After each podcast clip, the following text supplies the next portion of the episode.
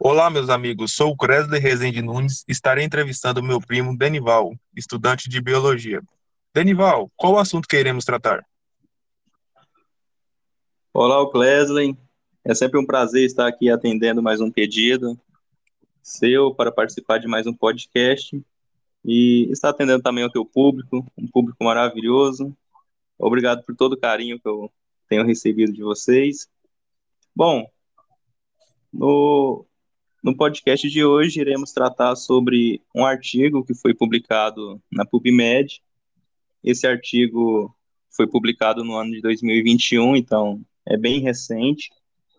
E traduzindo para o português, né, o título desse artigo é A interação do vento e da elevação facilita o voo sobre a água em aves planadoras facultativas. Bom, basicamente nesse estudo né, é discutido um conjunto de dados de biorregistro contendo trajetórias migratórias aí de cinco aves, né, cinco espécies de aves né, diferentes, que são essas aves planadoras facultativas que realizam essa travessia durante o outono. Então, todo outono, essas aves realizam esse processo de migração. Como eu mencionei, são cinco espécies nesse estudo. A primeira espécie que temos nesse estudo é o urubu oriental, a segunda é o urubu butastor, a terceira, a águia pescadora, o falcão peregrino e, por fim, a quinta e última é o falcão de Eleonora. Todas essas espécies aqui mencionadas são aves planadoras facultativas.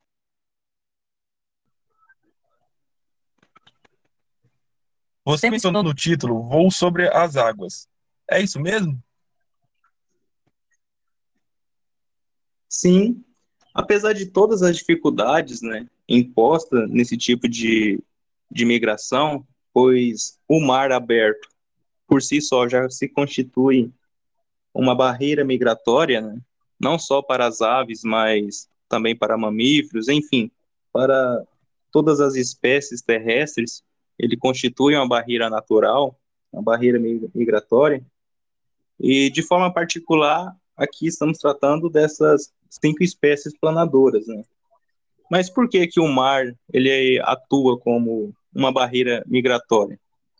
Temos algumas questões inseridas nisso, é, principalmente pelo fato da distância, né, que muitas das vezes as aves têm que voar centenas de quilômetros de mar aberto, sem ter nenhum local em que elas possam repousar, né, possam pousar para ter um descanso, uma reposição de energias, e justamente né, esse fato delas ter que voar, terem que voar de forma contínua sobre o mar, demanda um alto gasto de energia.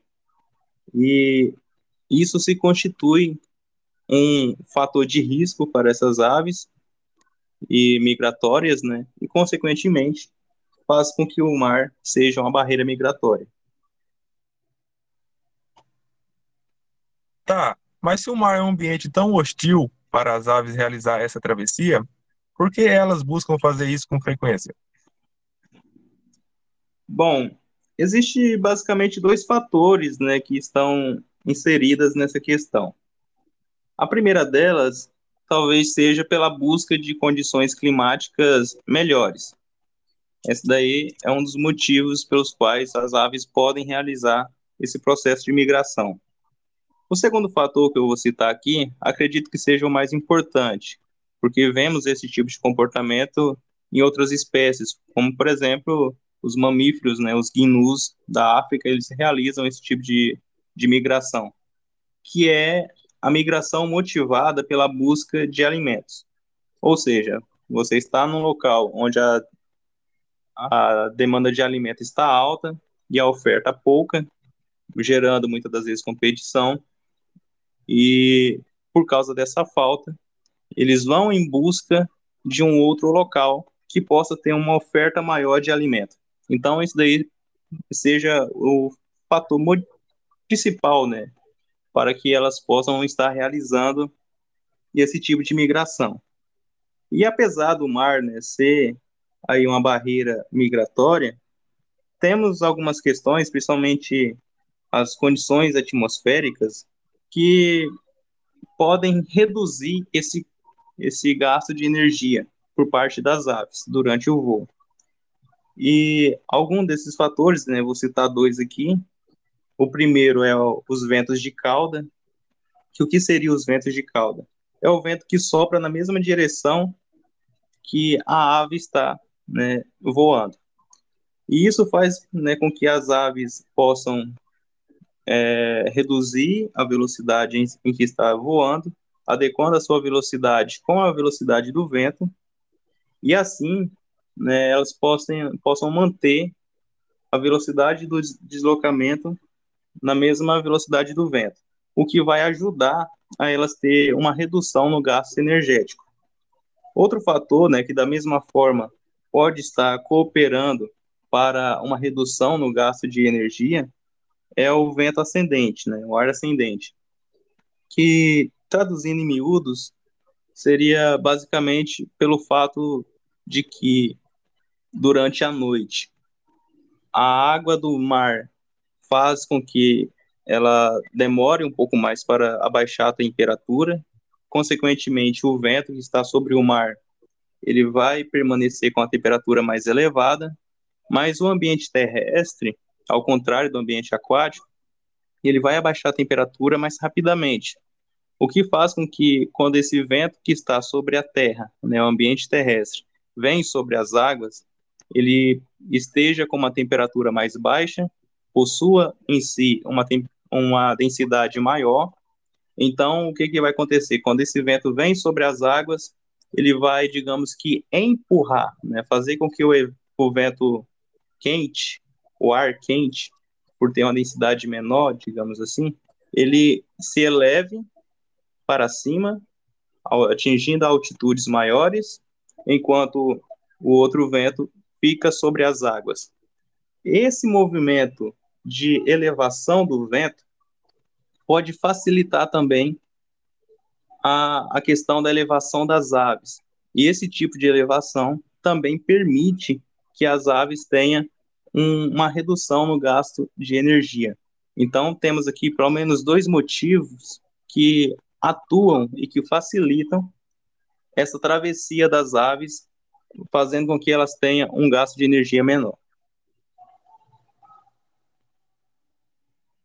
E como as aves delimitam ou escolhem suas rotas? elas vão sempre pela mesma direção ou escolhem de forma aleatória? Para finalizar. Bom, é, segundo o estudo, né, e as descobertas que fizemos nesse estudo, sugere que os custos energéticos da travessia marítima, né, para essas aves planadoras, possam, pelo menos de forma parcial, né, na condição de elevação, aliviar o gasto de energia. E isso pode ter consequência, é, consequências importantes né, para a formação de rotas, é, a escolha também de horários e desenvolver né, estratégias para que elas possam atravessar, rompendo aí essa barreira ecológica.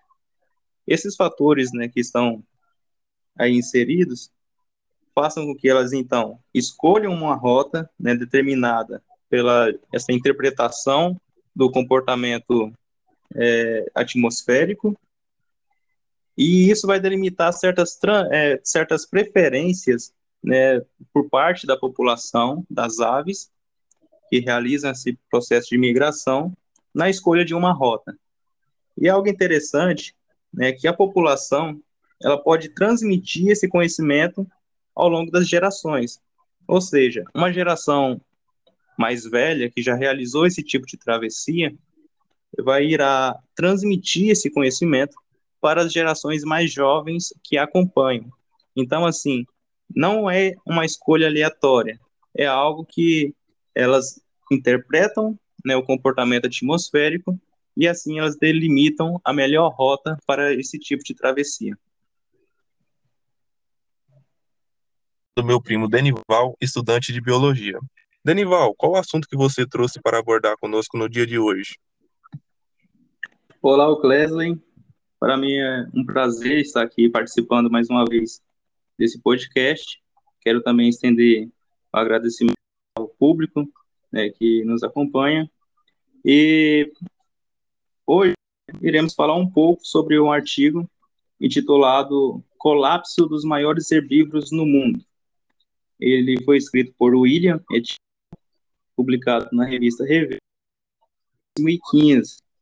E basicamente nesse estudo é feito um acompanhamento de 74 espécies de herbívoros que são aí distribuídos em 11 famílias, né, das quais podemos destacar, por exemplo, a elefantide, rinocerontide, cervide, dentre outras né, famílias que estão inseridas neste estudo, e as quais né, a maioria dessas espécies ou dessas famílias é herbívora, apenas algumas que são mais generalistas. Você citou que são estudadas 74 espécies distribuídas em 11 famílias. Existe alguma que apresenta um maior risco de extinção que as outras? Então, de acordo com a União Internacional né, para a Conservação da Natureza, a IUCN, 44 dos 74 maiores herbívoros terrestres, o que corresponde a cerca de 60%, estão listados como ameaçados de extinção.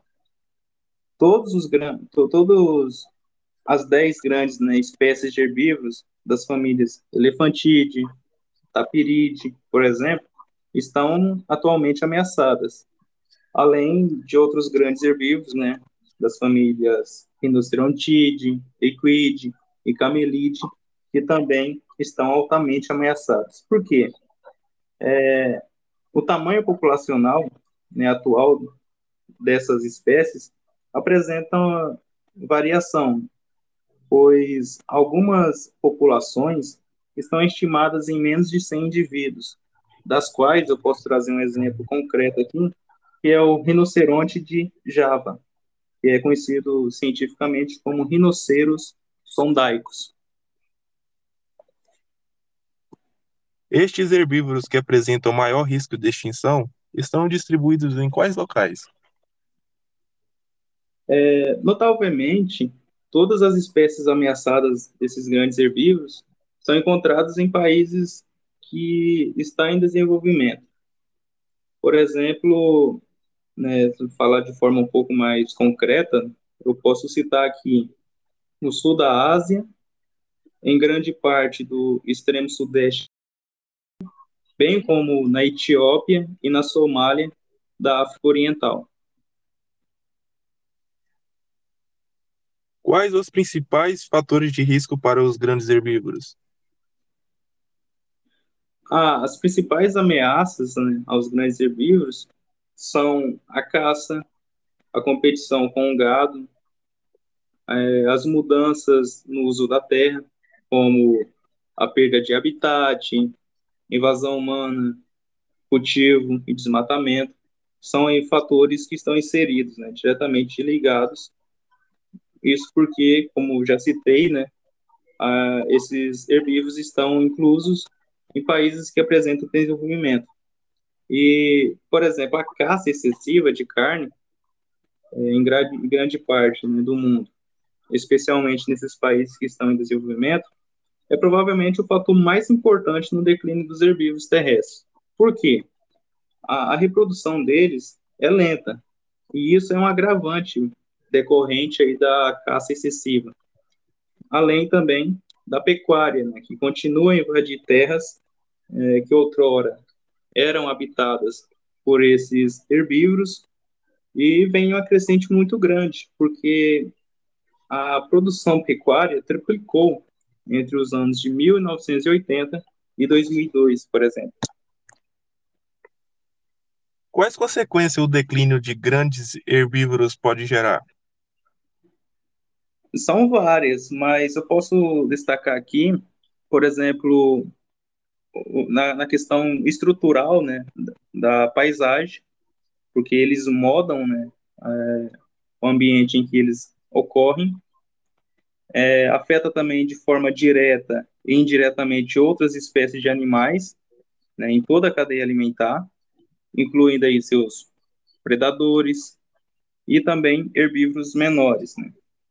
O porquê? Porque eles modificam os processos abióticos, envolvendo aí os ciclos de nutriente, as propriedades do solo, né, é, regimes de fogo e também produção primária. E esses papéis, né, desses grandes herbívoros, é, não podem ser substituídos ou sequer assumidos, né, compensados por herbívoros menores. Além do fato de que esses grandes herbívoros são a principal fonte de alimento para os predadores e também para os necrófagos, pois esses os grandes predadores, né, eles possuem altas demandas energéticas, é, tornando eles quase que necessariamente, né, é, de, de, de, forma direta, levando eles a atacar os grandes herbívoros, os quais aqui eu posso citar, por exemplo, os leões, que são conhecidos no meio científico como pantera leu, e as hienas pintadas, né, que é conhecido como crocuta crocuta.